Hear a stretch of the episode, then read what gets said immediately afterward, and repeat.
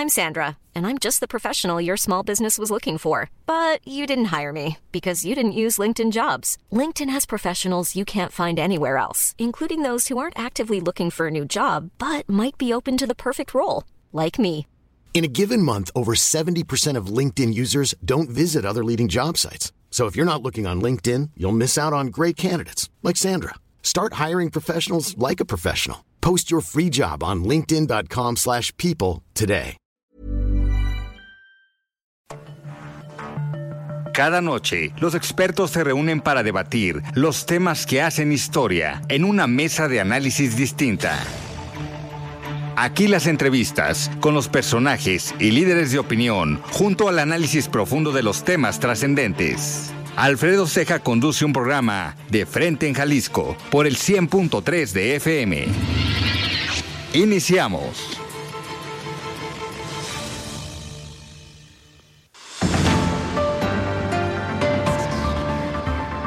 Hola, ¿qué tal? Muy buenas noches. Bienvenidos a una emisión más de De Frente en Jalisco, aquí en Heraldo Radio Jalisco. Son las 7 de la noche en punto. Hoy miércoles 18 de enero. Quiero agradecer como todos los días en los controles técnicos a Antonio Luna, en la producción y redacción de este espacio a Ricardo Gómez y recordarles nuestro número de WhatsApp para que se comuniquen con nosotros el 3330 1779 66. El día de hoy vamos a tener aquí en cabina en entrevista a Héctor Pisano, él es titular del Instituto de Pensiones del Estado de Jalisco. Además, como todos los miércoles, vamos a platicar, vamos a escuchar el comentario y el análisis de David Gómez Álvarez y les recordamos que nos pueden escuchar en nuestra página de internet también, heraldodemexico.com.mx, ahí buscar el apartado radio y encontrarán la emisora de Heraldo Radio Guadalajara. También nos pueden escuchar a través de la plataforma iHeartRadio en el 100.3 de FM. Y les recuerdo nuestras redes sociales para que nos sigan. Nos podemos eh, comunicar también en Twitter. Me encuentran como arroba Alfredo Ceja R y también ya nos pueden escuchar en el podcast de De Frente en Jalisco en cualquiera de las plataformas, Spotify o cualquiera de ellas. La voz de los expertos.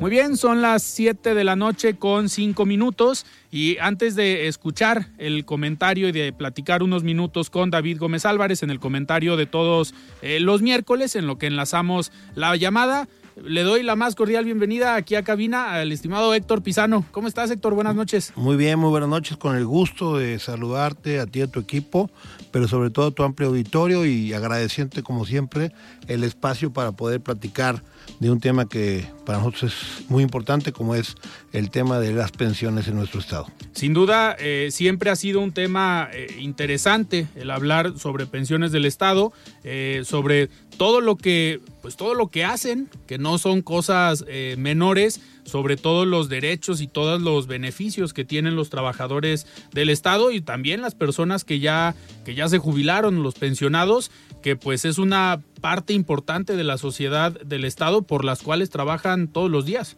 Así es, y bueno, lo hacemos aparte de con mucho gusto, con convicción y con una instrucción muy clara y, y tajante de parte del gobernador del Estado de que hay que buscar fortalecer el instituto y generar las mejores condiciones de atención en cuanto a calidad sobre todo y, buscar mejorar día a día el instituto.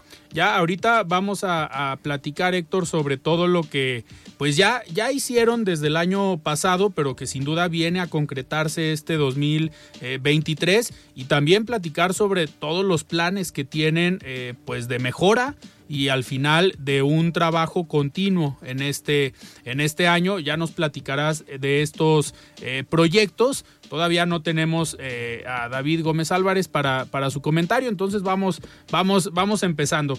Héctor, a ver, eh, de entrada, ¿cómo cierra el 2022 pensiones del Estado?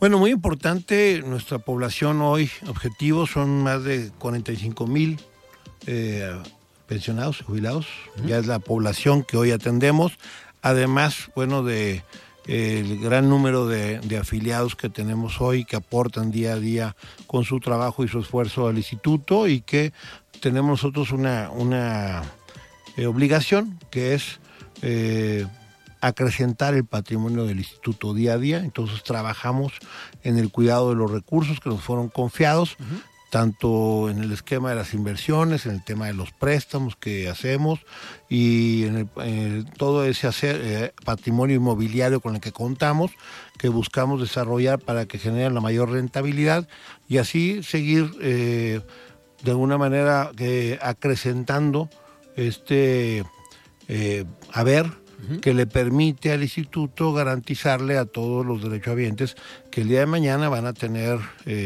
seguro su pensión, sus servicios médicos, las medicinas a las que tienen derecho y obviamente eh, buscar eficientar el trabajo y la, la atención. Eso es lo que hoy tenemos como compromiso y a la vez estamos trabajando muy de la mano de la Contraloría del Estado, de la Auditoría Superior del Estado de Jalisco, atendiendo las auditorías, las revisiones que se vienen haciendo en su plan anual y que han sido muy puntuales y muy objetivas en el caso de pensiones, particularmente la Auditoría Superior del Estado de Jalisco ha estado siete meses en el instituto, una auditoría muy importante que tiene que ver con lo que se hizo en el 2021, que hemos atendido puntualmente y que estamos ya por concluir con las observaciones este, este mes, que esperamos que sea satisfactorio. Nos pusimos como meta que el instituto, además de sentar las bases de su viabilidad financiera, que hemos venido trabajando y que afortunadamente hemos venido logrando, también hemos trabajado como objetivo prioritario en mejorar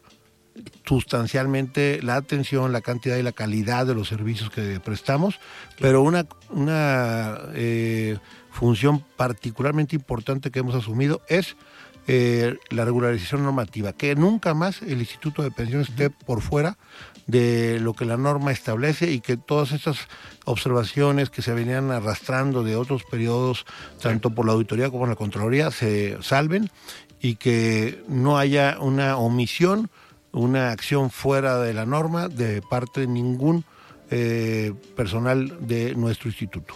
Que la idea, eh, digo, de solventar desde ahorita posibles observaciones al ejercicio que ya te tocó encabezar, pues es con la finalidad de evitar lo que ha pasado en administraciones eh, pasadas y que pues en el 2024 que no sabemos qué pueda pasar, hacia dónde vayas o si sigas ahí en pensiones, eh, pues que te puedas ir tranquilo, porque ya hemos visto que pues exdirectores o exfuncionarios que tienen relación con pensiones del Estado, pues han tenido problemas por los manejos que ahí se han dado, de diferentes administraciones, desde Emilio González Márquez, eh, Francisco Ramírez Acuña, o desde otras administraciones.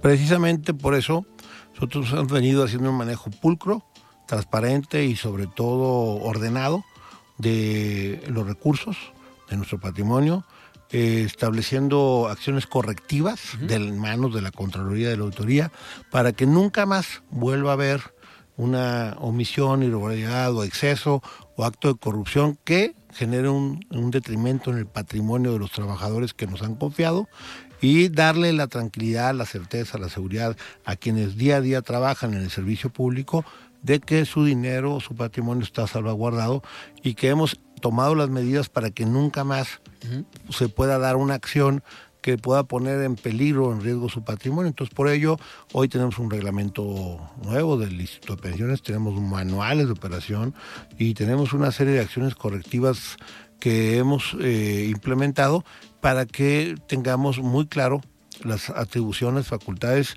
y las responsabilidades de todos los que ahí trabajamos. Héctor, eh, algo que ha sido polémico eh, durante estas últimas administraciones y que ha llamado mucho la atención son las famosas inversiones de los recursos de pensiones del Estado. Pues podemos hablar desde las villas panamericanas, que en su momento fueron eh, polémicas, hasta las últimas eh, inversiones. El día de hoy, ¿qué porcentaje de los recursos de pensiones del Estado representan estas inversiones y qué tan importantes eh, son, pues para poner atención en ese tema, obviamente. No, desde luego son de la mayor relevancia e importancia porque independientemente hay que señalarlo, cada peso del Instituto de Pensiones requiere del resguardo y del manejo no solo efectivo, sino responsable. Desde luego tenemos una cantidad muy importante en una serie de diversos instrumentos eh, invertidos para efecto de eh, poder generar los recursos adicionales que se requieren, porque con el dinero que tenemos, si lo tuviéramos en una cuenta bancaria, desde luego el, dinero pierde y no puedes cumplir. Tenemos cerca de 20 mil millones en, esquema de inversiones en diferentes instrumentos, de renta variable, de deuda privada, efectivo, bancario, estructurado, deuda gubernamental, alternativos.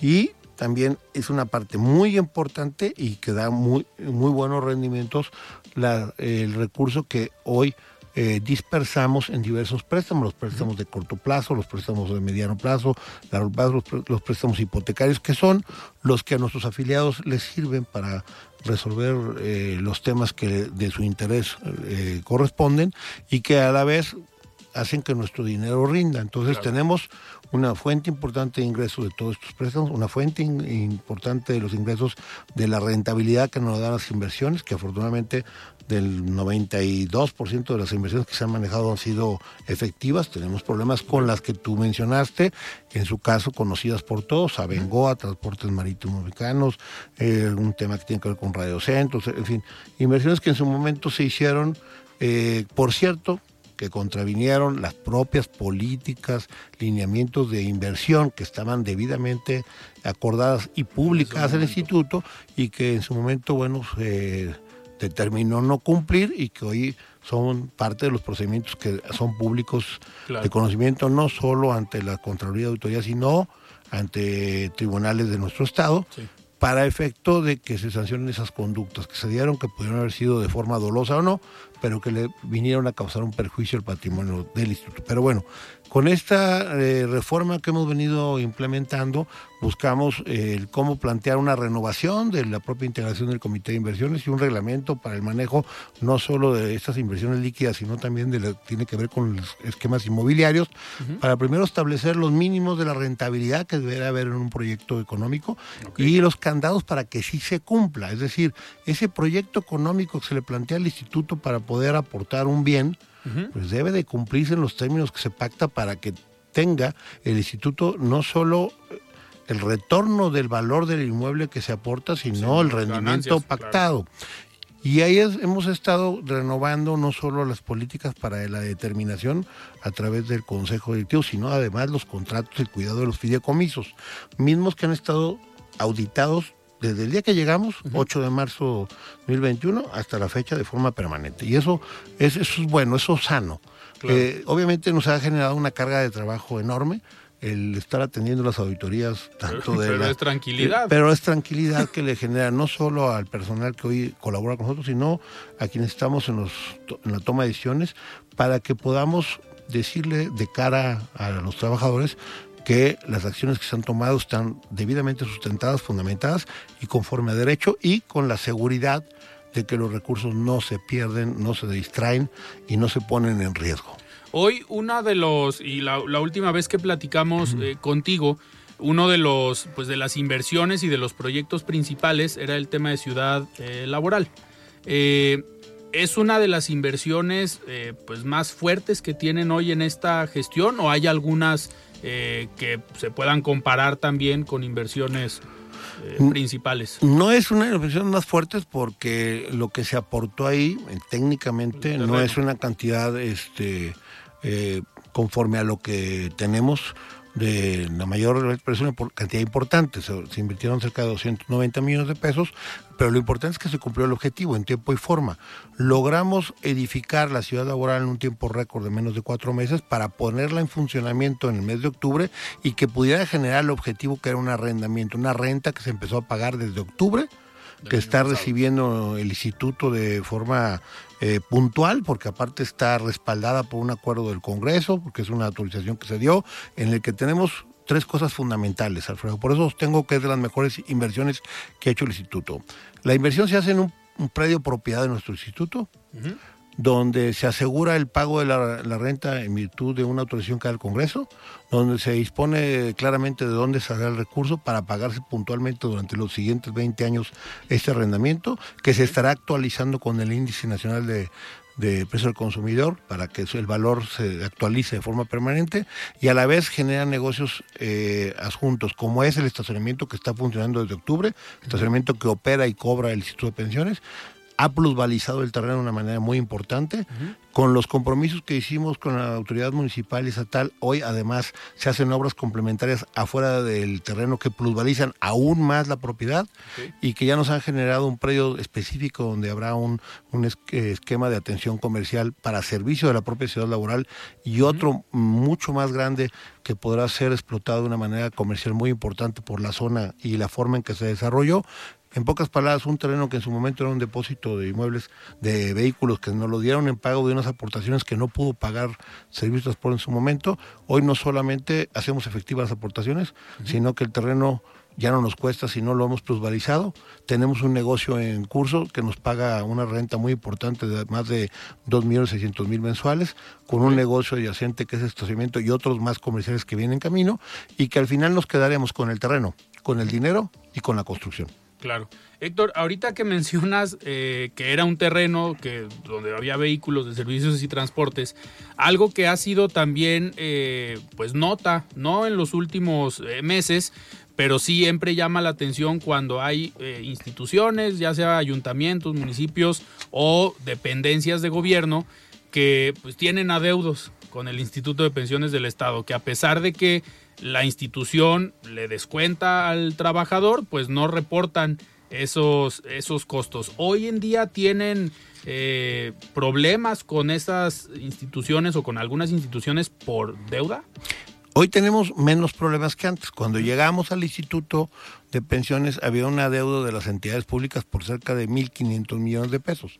Hoy afortunadamente ese deuda ya lo hemos podido reducir a 487 millones de pesos, que es una cantidad importante aún, sin embargo ya en proceso de solución, porque los mayores eh, en este tiempo deudores ya están en proceso de pago de hecho, uno de ellos nos aportó 60 millones el, el año pasado finales y estamos ya en proceso de pago que yo he expresado que tengo la expectativa de que antes de que concluya el año eh, hayamos cobrado más del 90%. Entonces, tengo la tranquilidad de que eso no volverá a pasar. Fue una práctica irregular que se vino dando, autoridades que en su momento retenían el recurso, no lo enteraban y que tuvimos desde el Congreso que tipificar como delito lo que tenía que ver con la retención del trabajador, pero que luego las aportaciones patronales distraían para otro fin. Entonces ya ahora con las reformas que hemos llevado a cabo no se podrá dar eso jamás ya no se podrá dar gracias a la reforma que se aprobó en el Congreso y además con los convenios que hemos venido desarrollando y los que están en curso, cobraremos lo que queda de remanente, que son estos 486 millones. Entonces, ese era un problema muy importante, pero lo hemos venido superando y lo vamos a superar sin duda en este año. Entonces ya ahorita se están poniendo las pilas todos. no hay alguno que diga yo me sigo haciendo pato y luego les pago. No, afortunadamente ha habido acercamiento. Hay que entender también que quienes están al frente hoy de los municipios y de algunas instituciones no son quienes generan la deuda, pero con responsabilidad lo han atendido. Caso de Ciudad Guzmán, caso de Tamazula, caso de Tajomulco, eh, fin, eh, algunos municipios como el tema de Tonalá, con los que hemos estado con muchos eh, tratos y acercamiento, eh, municipio de Chapala, en fin. Afortunadamente se han puesto, la verdad, eh, las pilas, como decimos coloquialmente, y hemos avanzado sustancialmente. Por eso lo tengo que decir, tenemos la confianza de que vamos a llegar a buen puerto y que las medidas que se tomaron correctivas y las reformas que hicimos en tiempo y forma ayudarán a que este fenómeno no se vuelva a dar. Y eso al final digo, son recursos que ingresan a la institución y les da a ustedes mayor capacidad para uno operar y también planear para los siguientes meses, ¿no? Oxígeno puro, de hecho yo por eso sostengo hoy y Pejal está mejor que antes, hemos logrado eh, avanzar no solo en la regeneración administrativa, en esta nueva visión en el tema de inversiones tanto inmobiliarias como líquidas, en mejorar el tema de nuestros servicios, pero por otro lado además con las reformas que se implementaron, que aprobó el Congreso eh, pasado con la iniciativa que presentó el Ejecutivo del Estado del gobernador Enrique Alfaro y que fue aprobado por unanimidad y que seguimos haciendo el reconocimiento a todas las fuerzas políticas que dejaron de lado sus intereses particulares para apoyar, eh, este tema que es fundamental para los trabajadores del Estado, de sus municipios y OPDs, donde eh, ya le dimos una viabilidad mucho...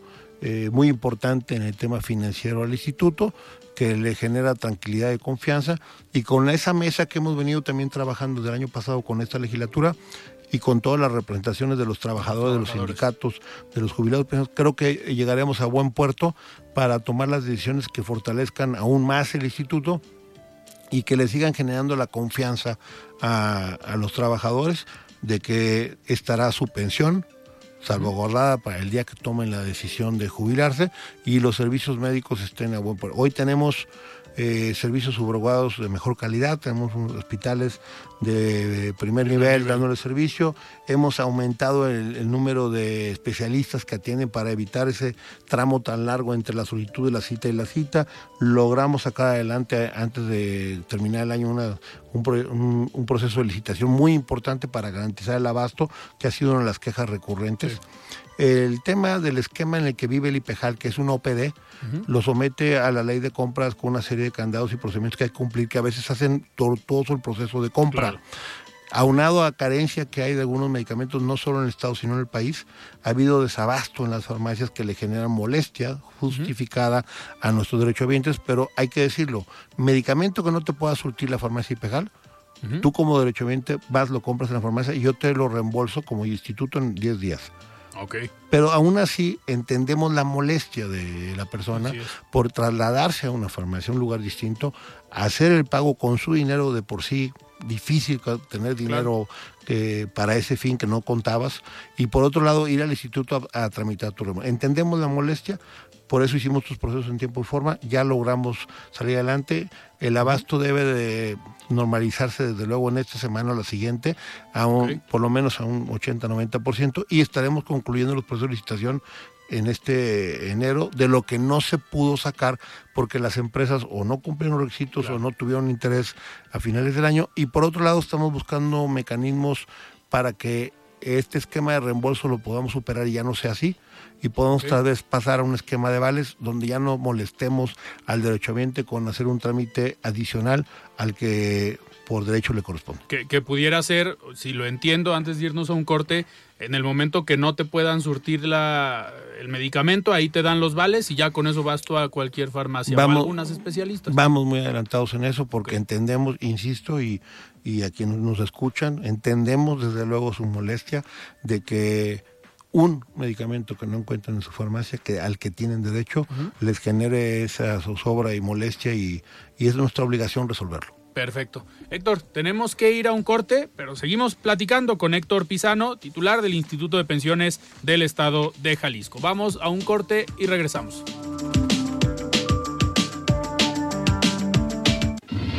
Siga con Alfredo Ceja y su análisis de frente en Jalisco por el Heraldo Radio 100.3.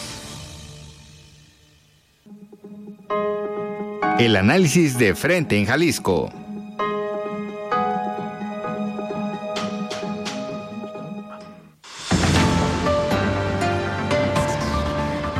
Muy bien, estamos de regreso aquí en De Frente en Jalisco. Son las 7 de la noche con 30 minutos. Estamos platicando con Héctor Pisano, titular del Instituto de Pensiones del Estado de Jalisco. Héctor, en este tema que va relacionado con lo que hablábamos en el primer corte de los servicios médicos eh, y todo el tema de los medicamentos eh, a los que tienen derecho los eh, jubilados y pensionados, también están avanzando en proyectos como unidades médicas. Que al final pareciera que es hacia allá donde van y le está apostando también el instituto. Así es, desde luego le apostamos a mejorar la calidad de la atención, y pero tenemos también que revisar el tema de la cantidad. Es decir, hoy tenemos tres unidades médicas familiares para atender a nuestro universo de pensionados jubilados derechohabientes que generan obviamente ya hoy una saturación. Entonces requeríamos una nueva unidad médica familiar que se venía hablando de hace años, pero no se consolidaba. El año pasado logramos, con un gran impulso, hay que decirlo, de la sección 47, en su entonces líder Arnoldo Rubio, y con un compromiso que hizo el Ejecutivo del Estado que lo había hecho con los maestros. Hey, it's Danny Pellegrino from Everything Iconic. Ready to upgrade your style game without blowing your budget? Check out Quince. They've got all the good stuff, shirts and polos, activewear and fine leather goods, all at 50 to 80% less than other high-end brands. And the best part? They're all about safe, ethical and responsible manufacturing. Get that luxury vibe without the luxury price tag. Hit up quince.com slash upgrade for free shipping and 365 day returns on your next order. That's quince.com slash upgrade. Millions of people have lost weight with personalized plans from Noom, like Evan, who can't stand salads and still lost 50 pounds. Salads, generally, for most people, are the easy button, right? For me, that wasn't an option. I never really was a salad guy. That's just not who I am. But Noom worked for me. Get your personalized plan today at Noom.com. Real Noom user compensated to provide their story. In four weeks, the typical Noom user can expect to lose one to two pounds per week. Individual results may vary. En, en el periodo del 2020-2021 se cristaliza, se aprueba en el Consejo eh, se establece un terreno muy interesante en cuanto a su ubicación geográfica en lo que lo conocemos y será la unidad médica Los Olivos en Zapopan, una unidad médica que dará una atención por cerca de 7 mil derechohabientes, pero importante decirlo, con todas las certificaciones que existen en la materia para dar una atención de calidad importante, para resolver asuntos que son de la mayor trascendencia con los padecimientos que sufre nuestra población objetivo, eh, y que esto vendrá a desfogar en forma importante a las tres unidades médicas que tenemos actualmente, a generar una mejor atención en términos geográficos de atención cercanía. ¿Por dónde estaría? En los, en los Olivos, en la unidad médica de los Olivos es, es una parte eh, acá de la, zona norte de, en tema de Zapopan. Y la verdad, eh, este es uno, uno de los primeros pasos que vamos a dar porque es mejorar la infraestructura de salud conforme a la política que se tiene en el Estado, pero para el tema de los derechohabientes que tienen que ver con pensiones. Entonces, estas cuatro unidades médicas familiares nos darán en, un primer eh, eh, tiempo la atención que llamamos de primer nivel, que es la preventiva, que es muy importante que le vamos a apostar a eso. Estamos eh, valorando la posibilidad de ir por otra unidad médica, pero tal vez también en un diseño, una vez que se termine de consensar la posibilidad de tener nuestro propio hospital y clínica, que sería especializado en los padecimientos que atendemos de nuestra población que obviamente nos daría la oportunidad de mejorar la cantidad y la calidad de la atención. Entonces, en términos de servicios médicos, eh, le estamos apostando a eso a que nuestra eh, población no tenga ese problema de las citas, problema de la atención, problema del medicamento, que todas estas quejas que son recurrentes y que han venido eh, dándose a conocer en los últimos años, las podamos erradicar. Que ya nuestro, nuestro personal no tenga eh, el problema de no contar con los instrumentos y las herramientas para atender a, a nuestros derechohabientes y que los derechohabientes tengan la satisfacción de ser atendidos como se merecen. Héctor, y para este 2023, digo, con aparte de estos eh, proyectos que sin duda se van a llevar tiempo, porque estamos hablando de obra y que se pueden llevar algunos meses, en lo, digamos, en un corto y mediano plazo, ¿qué viene para pensiones eh, del Estado al interior, con nuevos proyectos? ¿Qué es lo que viene? Bueno, muy importante, por lo que te había señalado los objetivos, eh, que tanto las auditorías de la Contraloría y la Auditoría Superior del Estado salgan de una forma eh, salvadas al 100%, que eso es importante para que una gestión sea eficiente, que sea una gestión transparente y que le genere la tranquilidad y la certeza que se merecen y que deben de tener de forma permanente quienes día a día aportan y quienes en su momento aportaron y hoy son beneficiarios jubilados y pensionados, de que se está haciendo un manejo óptimo y aseado de sus recursos. Ese es un tema particular. Dos, seguimos en un eh, proyecto de que los eh, recursos hoy inmobiliarios que contamos se puedan aprovechar de una forma eficiente para no solo generar los recursos, sino también para buscar mitigar esa demanda que se tiene de vivienda digna de los trabajadores, o sea, generarles la vivienda digna para los trabajadores que puedan hacer eh, a su alcance con los créditos que se tienen. Y ese es, un proyecto que tenemos y que también de la mano de Guadalajara, que el próximo día trae un proyecto que dará a conocer, podemos trabajar en conjunto y, atender en dos vías a, eh, los intereses de pensiones. Uno, generar recursos, pero también generar las condiciones para una mejor vivienda social que les dé mejores condiciones de vida y de retiro. Y por otro lado, estamos también trabajando en cómo superar nuestro ingreso en la atención y el manejo de los créditos y el tema de las inversiones. En el tema de los créditos estamos apostando también a mejorar las tasas y por eso tenemos una serie de reformas que están en puerta, que están en manos del Congreso, analizadas por los representantes de trabajadores, sindicatos y jubilados, para buscar el ampliar los plazos bajar las tasas y generar condiciones que le den certeza y mayor alcance para que los puedan aprovechar de una forma eficiente. Y se está trabajando también en algunas aplicaciones para poder generar la cercanía y, la utilización de tus recursos de una manera eh, mucho más eh, práctica y eficiente. Mejoraremos los espacios, los espacios de atención eh, que tenemos a nuestro público para que puedan ser atendidos con esa calidez y calidad que, que requieren y merecen. Y por otro lado también nosotros estamos depurando y dando certeza en todo lo que es nuestro inventario de muebles y inmuebles para generar las condiciones de tranquilidad de ese patrimonio, cumpliendo con la normatividad. Estamos obviamente trabajando en darle a nuestros afiliados eh, una mayor cobertura. Ampliamos nuestra base, hoy se están afiliando otros municipios, otras OPDs para generar las condiciones. Vamos a abrir dos módulos en este año antes del primer semestre vamos a acabar con un módulo eh, en la ciudad de Autlán y otro módulo en, Colotlán, que es muy importante para los municipios de la zona norte, para evitar esos traslados de hasta de seis, ocho horas que tienen que hacer para un trámite. Y esa es la forma en la que hoy estamos trabajando, pero forma eh, y trabajo fundamental tiene que ver con seguir fortaleciendo las finanzas para generar una mayor viabilidad del instituto y darle tranquilidad. Hoy somos de los pocos institutos que tienen viabilidad en el país, que tenemos este, afortunadamente un manejo sin subsidios hasta la fecha y que eh, traemos una comunicación permanente con jubilados, con pensionados y con trabajadores para poder en nuestro comité de vigilancia de transparencia y edición de cuentas, revisar todos los, los, temas que tienen que ver, desde el manejo que hacemos con los departamentos de propiedad de pensiones que se arrendan de una forma con un criterio social, desde las inversiones que se hacen, desde el manejo de los préstamos, el tema de los servicios médicos, el tema muy importante que tiene que ver con el, la atención que hacemos día a día en, cada una de las entidades para resolver los problemas que se presentan en sus procesos y hoy en eficientar administrativamente el instituto. Ahorita que comentabas este proyecto con Guadalajara en el tema de vivienda, la intención es, eh, digamos, apoyar o ser parte de esta repoblación o redensificación del centro de Guadalajara?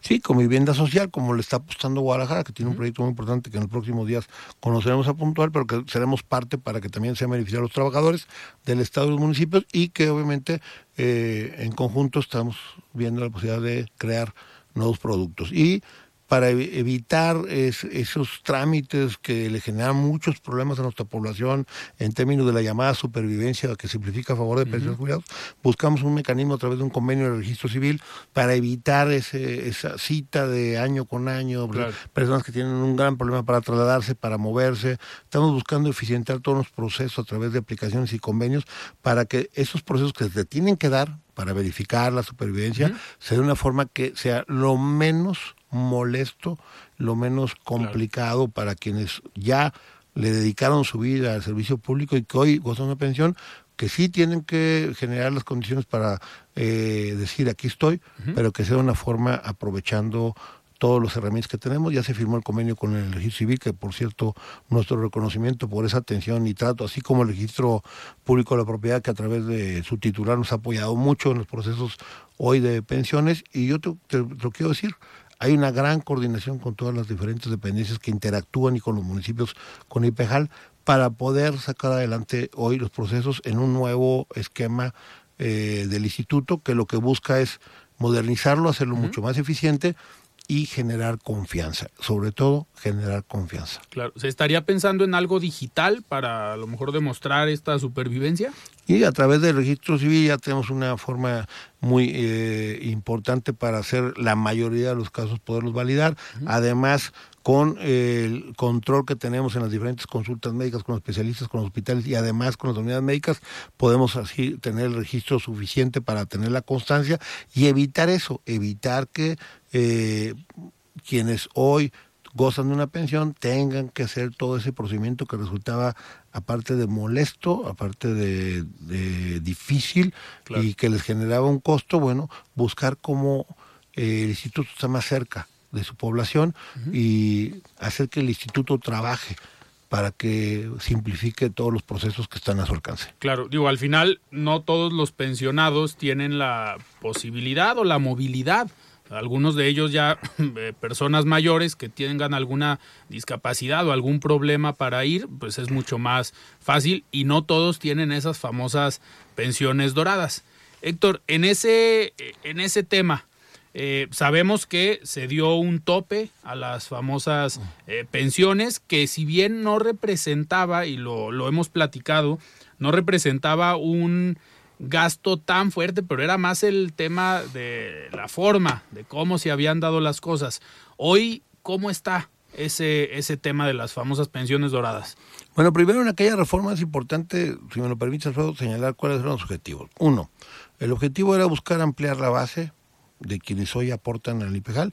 Lo logramos con una reforma que incluyó a los municipios que estaban fuera de, a las OPS que están fuera de, y con eso logramos generarles la protección de seguridad social a miles de empleados de servicio público que no estaban contemplados y que ya a partir de esta reforma eh, paulatinamente se han ido afiliando.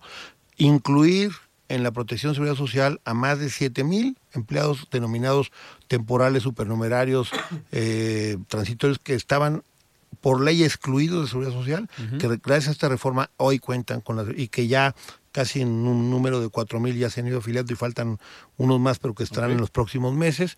Y por otro lado, generar una, un candado para que nunca más nos puedan deber las entidades públicas que se logró con la aprobación de esa reforma. Y la cuarta parte de la reforma era un, generar un tope, toda vez que había un desequilibrio entre el promedio de las pensiones, que son 16 mil pesos, y algunas pensiones que rondaban hasta por 200 mil pesos. Este tope se aprobó en su momento, está arriba de los 100 mil pesos, que es por cierto una pensión muy digna, si aparte le sumas los servicios médicos, pero bueno, hay quienes en su momento se sintieron afectados porque ya gozaban de la pensión y establecieron que se estaba aplicando retroactivamente la ley. Fueron los amparos, son 77, perdón, fueron 55 amparos, los cuales hemos estado atendiendo porque independientemente de entender lo que la Constitución dice sobre la retroactividad de la ley, nosotros también le planteábamos al Tribunal Colegiado en su momento y a la Corte que conociera hablar de aquellos famosos derechos de tercera generación, hablar de ese derecho del, de lo, del todo, del fondo solidario, de los 170 mil eh, posibles afectados o beneficiarios de proteger el, el, instituto y decíamos que se considerara la importancia de poner ese derecho por encima de un derecho particular que legítimamente ganado en su momento la ley lo preveía, Claro. tú ganabas esa cantidad, tú tenías derecho a esa pensión, bueno, para efecto de cuidar al instituto. No es que tú le hicieras daño, es que era parte de una serie de medidas. Claro. No era la medida, era una serie de medidas. Se logró establecer el tope para quienes vienen atrás, Que hoy está pero en ciento... casi 116 mil. Pero a los que ya la venían ganando, que fueron a amparo, sigue en proceso. Nosotros pedíamos que la Corte considerara el asunto, afortunadamente lo atrajo, vio que había un punto de soporte de esta reforma, de nuestro argumento, y lo tiene la Corte y está por resolverlo. Veremos cómo resuelve la Corte, si lo considera y si por lo menos lo estudia en este, eh, en esta visión que nosotros pusimos a su, a su alcance de decir, se tiene que cuidar el sistema pensionario. Lo más importante es cuidar el fondo solidario. Claro. Lo más importante es garantizarle a ellos que ganan 100 o 200 mil y a los que ganan 6 mil pesos su pensión. Si tú me obligas a pagarle 200 mil a una persona, igual se lo voy a pagar, pero a lo mejor se lo pago 7 años y se murió pensiones. O entre todos hacemos un esfuerzo para que entonces pensiones viva 50 años. Y eso es el planteamiento de la lógica de cuidar sistema pensionario con algunos criterios de la Organización Internacional del Trabajo, etcétera. Bueno, hoy la Corte lo va a estudiar y estaremos atentos a su resolución y desde luego acataremos la resolución. Claro.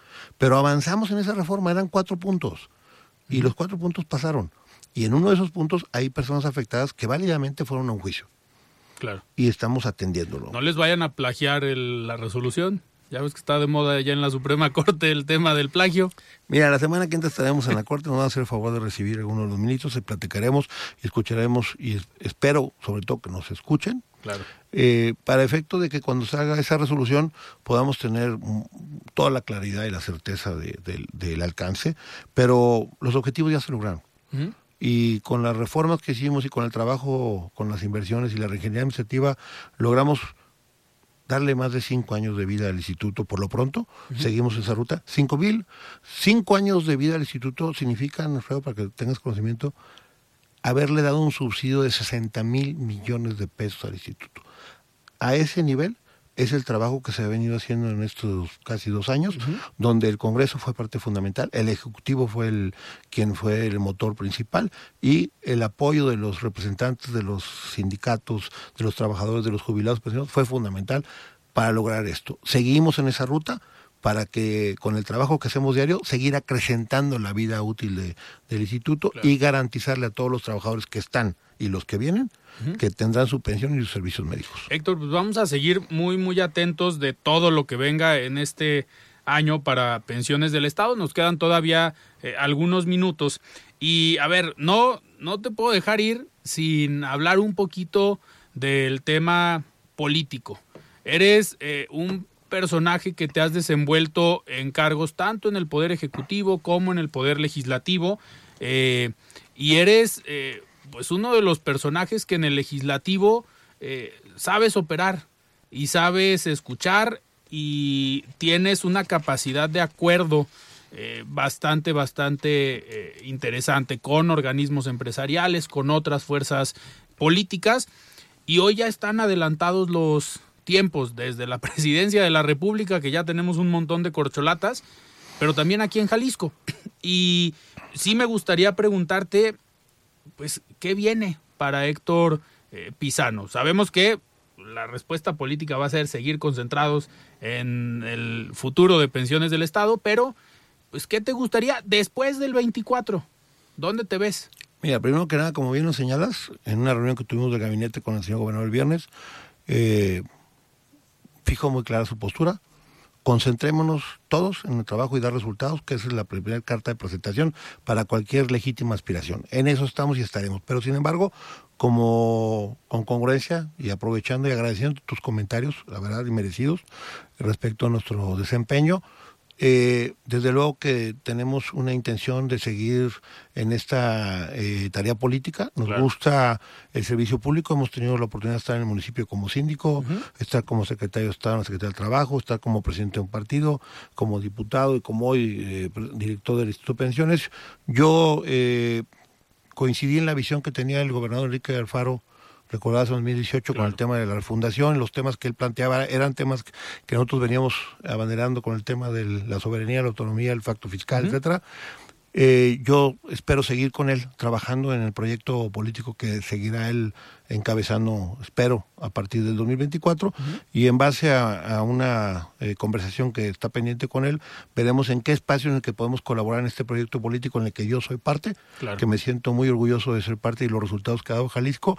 Y espero ser eh, útil en esa visión que tenga el gobernador del estado para el 2024 y años subsecuentes y poder servir a mi estado Jalisco donde me he sentido muy orgulloso de lo que hasta el momento hemos hecho porque lo hemos hecho con convicción, pero sobre todo con mucho cariño por el estado. ¿Y qué te gustaría? Bueno, pues parte de, de, de la experiencia que tenemos la ponemos en la mesa. Hemos estado en la sindicatura en el municipio de Guadalajara con con creo con un gran conocimiento de causa de lo que pasa ahí.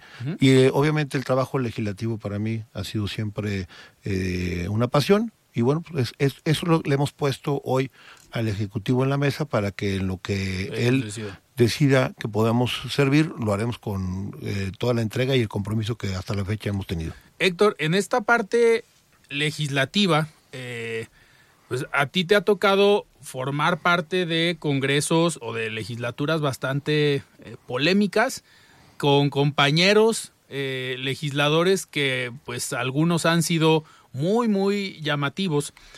Me gustaría preguntarte el Congreso Federal, hoy Movimiento Ciudadano, si bien no es una eh, fuerza política numerosa en el Congreso, ¿Te verías allá en el Congreso eh, Federal? ¿Por qué lo pregunto? Porque se necesitan operadores para que una bancada que no es mayoría pues pueda llevar a buen puerto eh, proyectos que lo han hecho en esta legislatura. Digo, está el tema de vacaciones dignas, que fue una, eh, un tema importante. Fuiste secretario del Trabajo, entonces le entiendes a esos temas. Ahí está el diputado Checo Barrera, la senadora Patricia Mercado, que lograron esa iniciativa. ¿Qué se necesitaría para seguir con esta operación si no es una fuerza mayoritaria en la Cámara de Diputados? Primero, yo suscribo contigo la importancia que tiene que ver con el Congreso de la Unión, es sin duda el espacio natural de la política nacional y trascendental las decisiones que toman ahí. Hay que decir que esta bancada de MC ha tenido un desempeño sobresaliente porque ha sido parte de las decisiones que han podido en su momento detener excesos y sacar adelante proyectos. Creo que han hecho un gran trabajo eh, haciendo alianza cuando es necesario para los proyectos en los que hay convicción y hay eh, realmente interés de la población. Eh, por otro lado, señalarte, tuve la oportunidad de trabajar en el Congreso de la Unión sacando adelante una ley que es la ley de derecho de los bioenergéticos, que se me tocó eh, trabajarla de principio a fin, sin ser diputado, pero sí una especie de cabildero, que logramos. Y sé y reconozco y añoro la importancia que tiene el Poder Legislativo Federal, pero tiene que ser en función de un proyecto integral. Claro. Insisto, la Diputación Federal es fundamental para un Estado como el nuestro y sobre todo los que creemos en el federalismo, los que creemos en el Pacto Federal, los que creemos en la importancia de las entidades como parte de una república, el Congreso y el Senado son fundamentales. ¿Y cómo ves las fuerzas políticas, los diferentes partidos aquí en Jalisco? Bueno, yo, yo creo que eh, Jalisco seguirá siendo uno de los estados que será no solo motor de la economía como hasta la fecha lo es, sino eh, de las principales iniciativas para transformar nuestro país y poderlo llevar a buen puerto.